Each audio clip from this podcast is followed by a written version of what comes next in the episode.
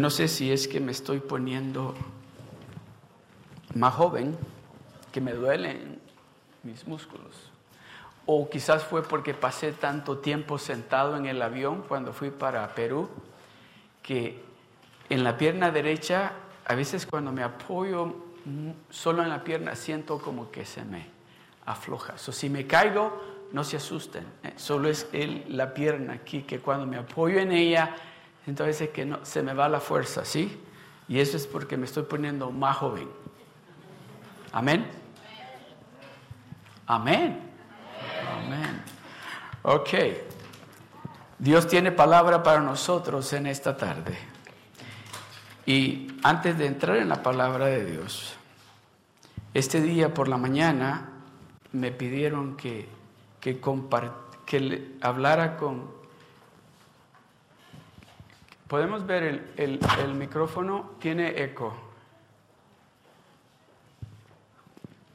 Me pidieron por la mañana, gracias, me pidieron por la mañana que si hablaba de los diezmos y las ofrendas en la congregación de inglés, y siento en mi corazón, no es parte de lo que les voy a hablar, no es parte, discúlpeme, no es parte de lo que les voy a hablar esta, esta tarde, pero siento en mi corazón compartir un poquito de lo que compartí con la congregación en inglés. Si me pueden poner Génesis capítulo 15, verso 1, primero. Génesis capítulo 1, capítulo 15, perdón, verso 1, dice de esta manera, dice, dice, y le habló Dios a Abraham en visión. Okay, see if I find it here first. There you go. Ok, Génesis capítulo 15, verso 1. Escuchen esto. Dice, después de estas cosas, vino la palabra de Jehová a Abraham.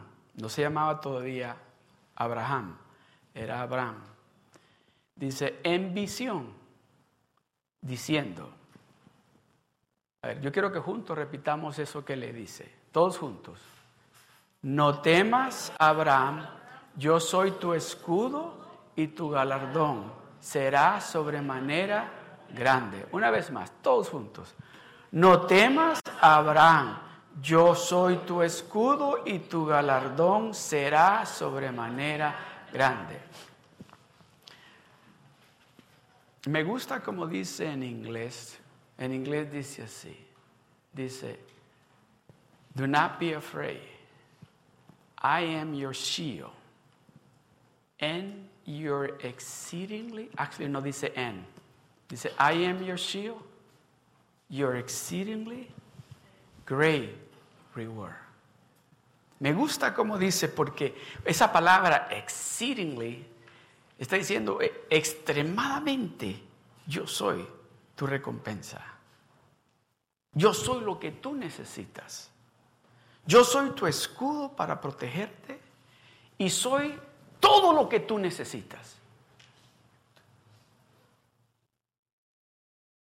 Pero muchas veces nosotros le contestamos a Dios de la misma manera que Abraham le contestó a Dios. Oiga, voy a volver a leer esto. Póngamelo en español, por favor, de nuevo, ¿sí? Génesis 15.1. Después de estas cosas vino la palabra de quién? So, el que está hablando es Dios, ¿verdad? ¿Sí? Y le dijo a Abraham en visión, diciendo, no temas, Abraham me gusta cuando Dios habla de esa manera porque Dios, déjeme decirle, Dios le, le, se deleita hablando con usted cara a cara.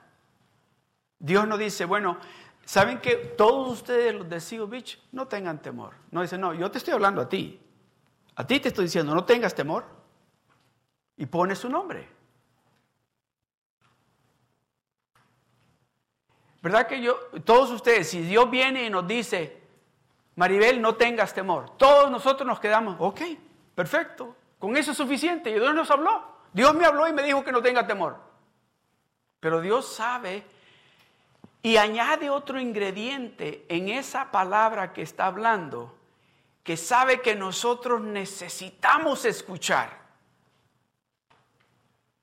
Y, dice, Yo soy tu escudo, por eso te digo que no tengas temor. Porque yo te voy a cuidar, yo te voy a proteger, yo te voy a proveer. Y yo voy a hacer todo lo que tú quieres que yo sea para ti. No temas. Angelina, no temas. Roxana, no temas. Y empieza a poner nuestros nombres. Ok, ¿están listos? Y después que dice, yo soy tu escudo.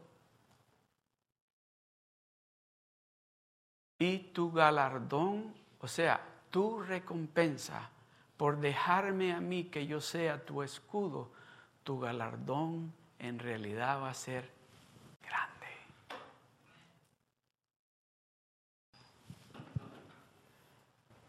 Ok. ¿Cuántos de ustedes se alegran de saber que su Dios no solamente es su Dios, sino que es su escudo y también el que la va a bendecir o lo va a bendecir de una manera sobrenatural? Tal vez usted llegó aquí en esta tarde Puedo darle un montón de diferentes razones de la manera que usted tal vez llegó acá. Pensando, uh, ¿cómo voy a hacer con esto? ¿O cómo voy a resolver esta situación? Tal vez pensando, me dijeron que hoy se está acabando el trabajo. O tal vez pensando, ¿de dónde va a llegar ese dinero para poder yo solventar esta deuda? O tal vez pensando, ¿cómo voy a resolver ese problema en la familia? O tal vez pensando en lo que el doctor le dijo. Dios le está diciendo, número uno, el que está hablando, sabemos, ¿verdad? Dios está diciendo, no temas, no temas, no tengas temor. Le decía por la mañana a los hermanos en inglés, le decía, What will you do if the President of the United States comes to your home and said, From this point forward, you don't need to worry about absolutely nothing. I will take care of everything for you. He didn't send anybody to give you that message. He came himself to let you know. What will you do? Say, well, be joyful. And say, great, I don't have to pay rent anymore. Ya no tengo que pagar el carro. Ya no me tengo que preocupar de, de los biles que tenía. Ya no tengo que estar preocupado por nada de eso porque el presidente de los Estados Unidos vino a mi casa y me dijo, aquí está, mira, te voy a dar un papel que lo voy a firmar donde dice que yo me comprometo con todas tus obligaciones. O déjeme decirle, esa noche usted va a dormir como nunca. Porque se va a decir, no tengo que ir a trabajar mañana porque el señor ese de la Casa Blanca dijo que me va a pagar la casa, me va a pagar el carro, me va a dar para la comida. No tengo por qué preocuparme. Escuche lo que Dios le está diciendo. Dios le está diciendo, no tengas temor. ¿Qué lo tiene preocupado a usted? Que Dios le está diciendo en esta tarde, no tengas temor. No tengas temor. No tengas temor. ¿Por qué? Es que yo soy tu escudo. Yo soy tu escudo, yo soy el que te protejo a ti y te he protegido todos estos años. Yo soy tu escudo. Déjeme decirle, no importa cómo de poderosa sea el army que tiene Estados Unidos, si Dios no está en el asunto, ¿Quién tiene la mejor army? ¿El presidente de los Estados Unidos o nuestro Dios? Entonces, ¿quién nos cuida mejor? ¿La nación, el presidente de Estados Unidos o nuestro Dios? Y luego le añade y dice, bueno, como yo soy tu escudo, como yo soy el que te digo que no tengas temor, yo te voy a recompensar de una manera grande.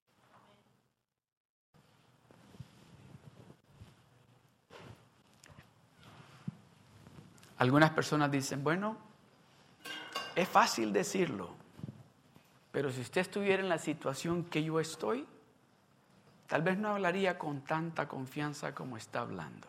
Oh, déjeme decirle que he estado en situaciones donde he visto la mano de Dios de una manera poderosa.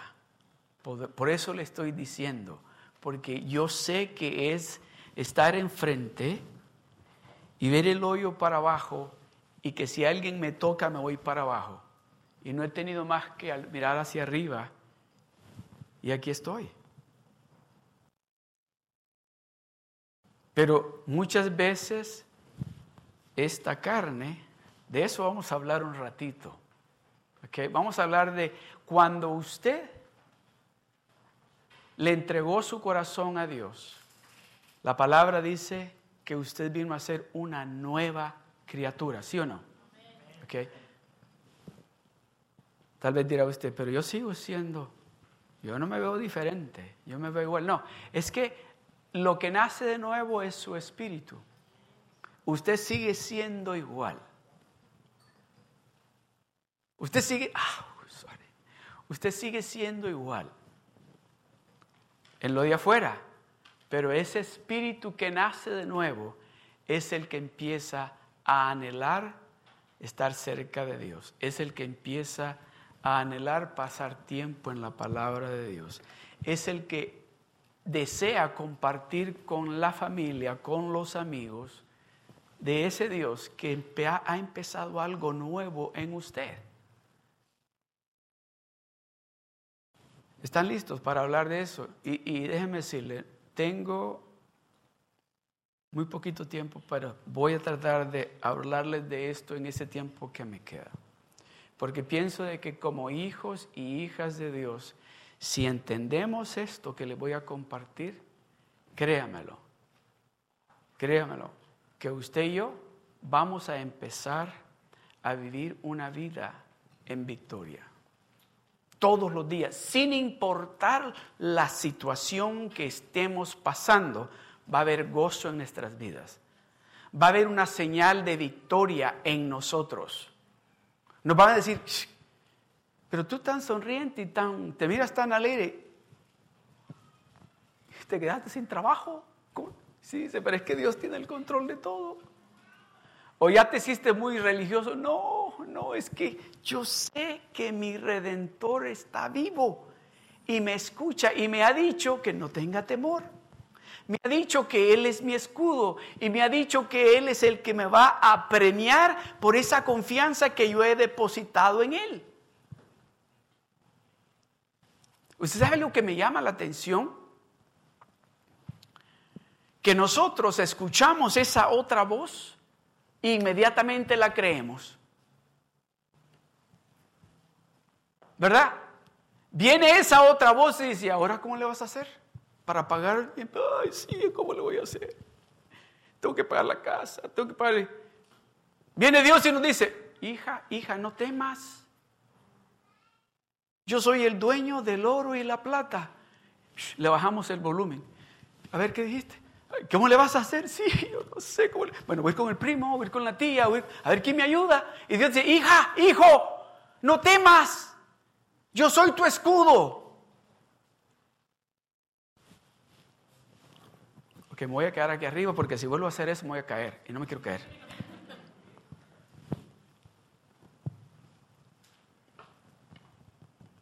¿Sabe por qué hablamos de esa manera y actuamos de esa manera? Es porque por muchos años el que dictó lo que se hacía era esto.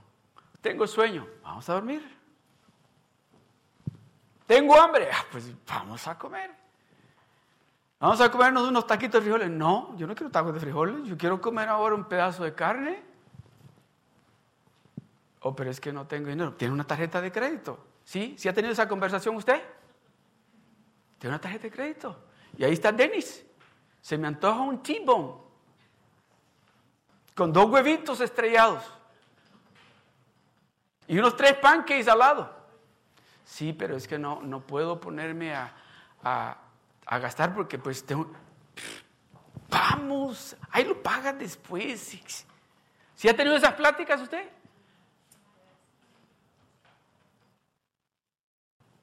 De eso quiero hablarle. De que por mucho tiempo este cuerpo carnal ha sido el que ha estado dictando cómo usted tiene que vivir. Viene usted y acepta a Jesucristo como su único y verdadero Salvador y empieza ese espíritu nuevo a decir, hay que ir a la iglesia. Ay, quédate a descansar. Si mira, trabajas bien duro. Te mereces descansar. ¿Qué es eso de estar yendo a la iglesia todos los domingos? Eso es para los religiosos. Eso es para ese señor que como grita cuando se para allá. Pero no, tú te mereces descansar. Trabajas no ocho horas, trabajas a veces 14 horas. No, mereces que descanses. Y decimos, de veras, sí, y agarramos la almohada, nos quedamos dormidos. ¿Sí me están entendiendo? mire lo que dice la palabra de Dios. Vamos a ir al libro de Gálatas. Y se va a dar de cuenta usted el conflicto que hay entre su espíritu, que es el que conoce a Dios, que es el que quiere hacer las cosas que Dios dice, y este cuerpo carnal que todavía no quiere someterse a las cosas de Dios. Amén. Mire lo que dice en el libro de Gálatas, capítulo 5, verso 19 al 25, dice, y manifiestas, dice, son las obras de la carne, las de este cuerpo.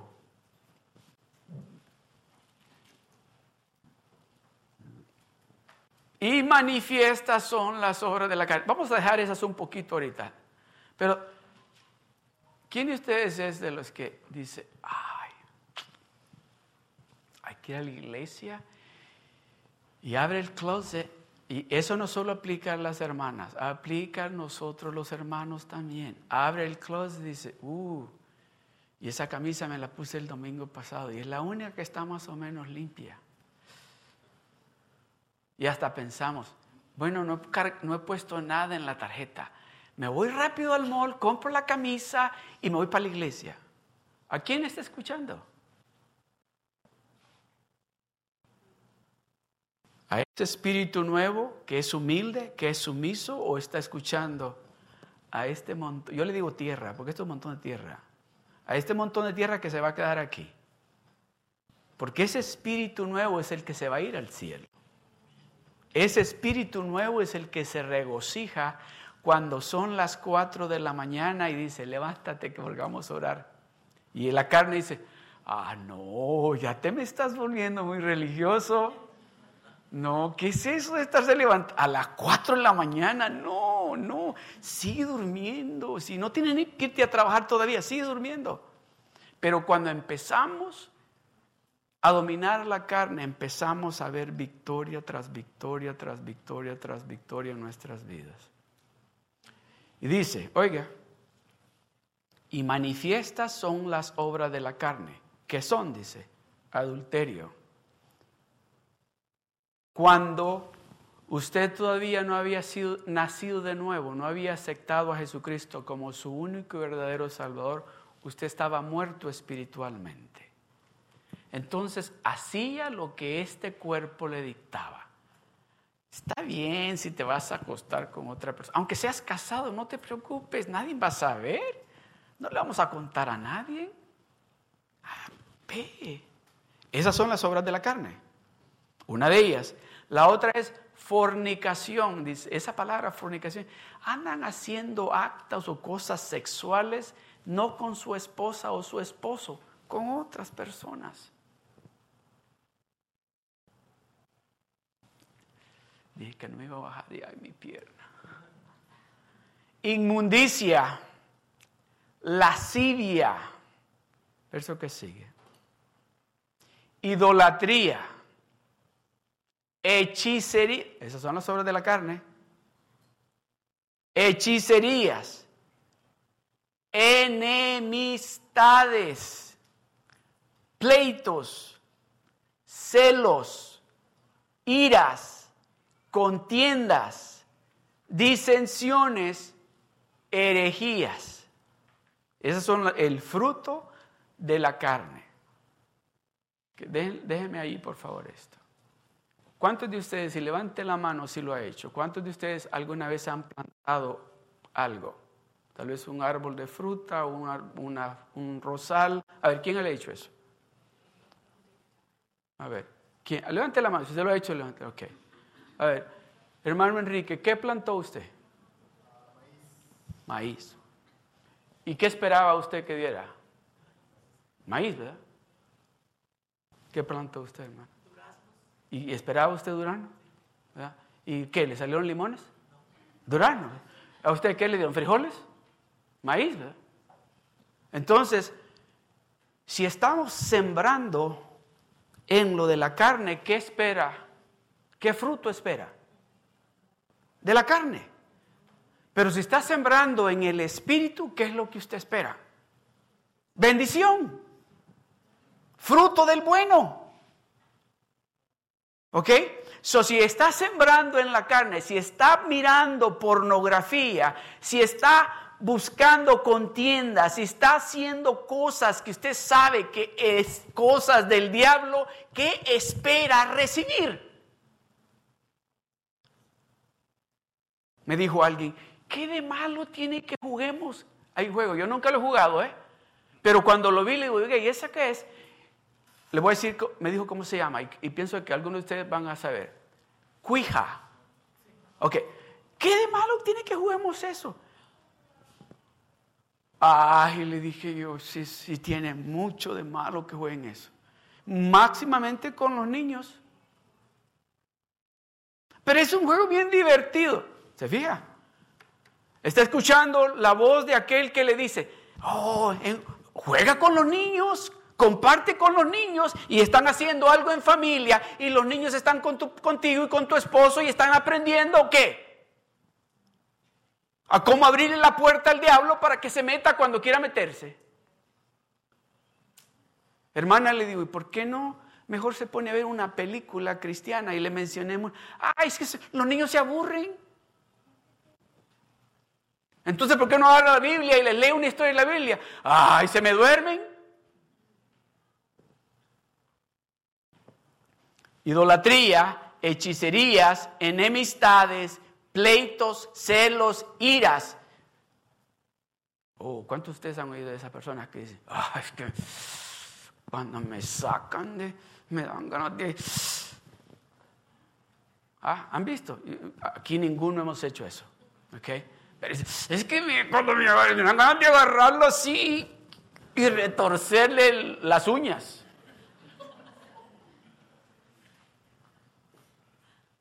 Contiendas, disensiones, herejías.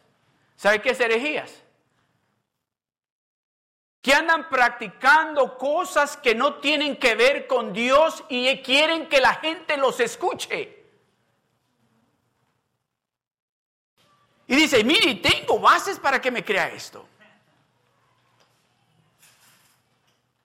¿Sabe? Algo que me, dejó pensando fue de que a mí me han dicho aquí, yo nunca he visto acá, aquí en Estados Unidos me dijeron, en Nueva York, en San Francisco y otro lugar, dice, hay una iglesia que se adora al diablo, pero yo no la he visto. Pero cuando andábamos en Perú, cuando andamos con los hermanos peruanos, uno de los hermanos peruanos me dijo, pastor, pastor, mire para la izquierda. Y pues yo pensé que me iba a decir, mire, porque pues, vamos a ir para allá. Y me dice, pero mire así. Me dijo, mire, mire. Y yo mire, ¿qué dice allí? Y tenía en letras rojas, decía, aquí adoramos, ya saben a quién, no quiero ni decirlo ya.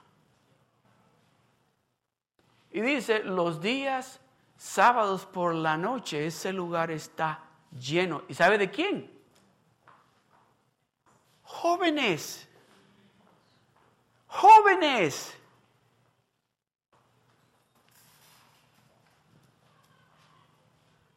¿Se da cuenta por qué nosotros llevamos a nuestros jóvenes al campamento?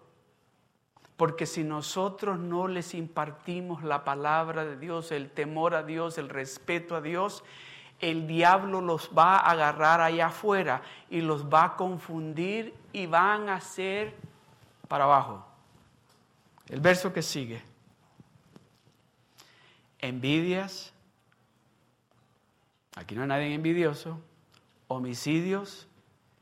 Borracheras. Si es de la carne. Orgías y cosas semejantes a estas, acerca de las cuales os amonesto, como ya os lo he dicho antes. ¿Sí?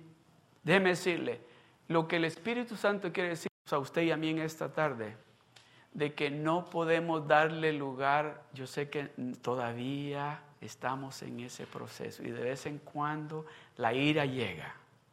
De vez en cuando le damos lugar a la envidia. De vez en cuando le damos lugar al orgullo. Dios lo sabe, pero sabe lo mejor que nosotros tenemos es que cuando eso sucede, ¿qué hacemos? Vamos y pedimos perdón y nos dice, ok, vamos para adelante. Pero aquel que no, no sabe eso, sigue haciendo, viviendo esa vida peligrosa y dice, ¿y a mí quién me va a hacer algo? ¿Quién?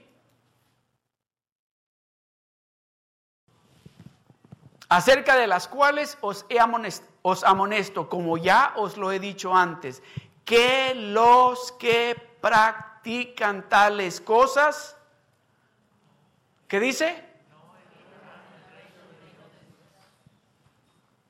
O sea que el que está practicando ese sistema de vida y está dando ese fruto, dice, no va a heredar el reino de Dios. Esa es una persona. Vamos con la otra persona. ¿Sí? El verso 22, ¿qué dice? Más el fruto del Espíritu. A ver, todos juntos. Dígalo con todo volumen. Es amor, gozo, paz, paciencia, benignidad, bondad y fe. Párese ahí. Ah, aquí estamos todos esos hijos y hijas de Dios que estamos dando este fruto. ¿Por qué? Porque hay una nueva criatura en nosotros que aun cuando esta carne quiere hacer las cosas o las hace, el espíritu nuevo que está en nosotros viene y nos dice, eso no está bien. ¿Y qué hacemos? Vamos y pedimos perdón y le decimos, Señor, me equivoqué. ¿Y él qué dice? Acuérdate que yo soy tu escudo. Yo soy tu galardonador. Acuérdate que yo morí en la cruz del Calvario por ti. Acuérdate que yo te amé a ti primero antes de que tú me amaras a mí. ¿Se fija la diferencia que hay entre el que ha nacido de nuevo y el que está viviendo en la carne? El verso que sigue. Mansedumbre, templanza. ¿Y qué dice? Contra tales cosas no hay ley. O sea, de que si usted está viviendo en el Espíritu, can you put that verse 22 again? Si usted está viviendo su vida, está caminando en el Espíritu, esos frutos van a ser bien naturales en usted. O sea, como le preguntaba a mi hermano Enrique, él sembró maíz y él estaba esperando maíz. Mi hermana Angelina sembró durazno y estaba creyendo que iba a salir durazno. So, si usted está sembrando en el Espíritu, mire lo que viene, mucho amor, aún con aquellos que lo han ofendido, aún con aquellos que lo han lastimado, aún con aquellos que le han dicho a usted, tú no sirves para nada, sabes que no te quiero cerca, ese amor va a abundar. Amén. Gozo. Aún en el medio de la tormenta y la dificultad va a haber gozo en su vida.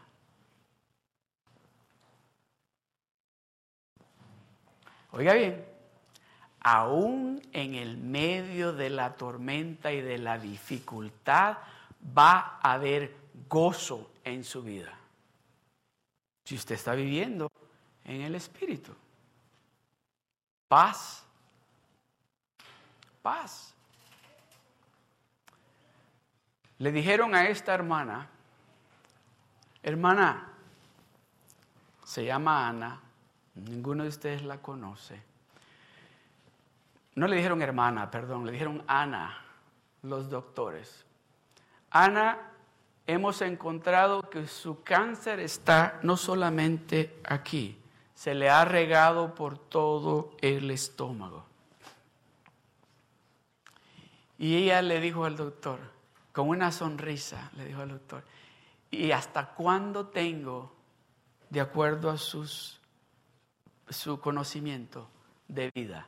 Le dijo, los doctores eran cuatro doctores, dice que había un chinito, que cuando la, oyó, decir esa, esa pregunta, los miró a todos y dice, ¿qué dijo? Ana, repita lo que... Sí, dice, de acuerdo al conocimiento de ustedes, ¿hasta cuándo tengo yo de vida? Porque me dice que ya el cáncer mío ya no está solo aquí, sino que se me ha regado por... Y el chinito le dijo, le digo, le digo yo, ya. Y le dijo, tienes a lo máximo seis meses de vida. Y los últimos, si llegas a los seis meses, los últimos tres meses van a ser bien dolorosos. Y con una sonrisa le volvió a contestar, le dice, pero mi papá celestial todavía no me ha dicho eso. Y dice que le contestó el doctor latino, qué bueno que usted tenga fe, pero nosotros queremos prepararla para que prepare a su familia.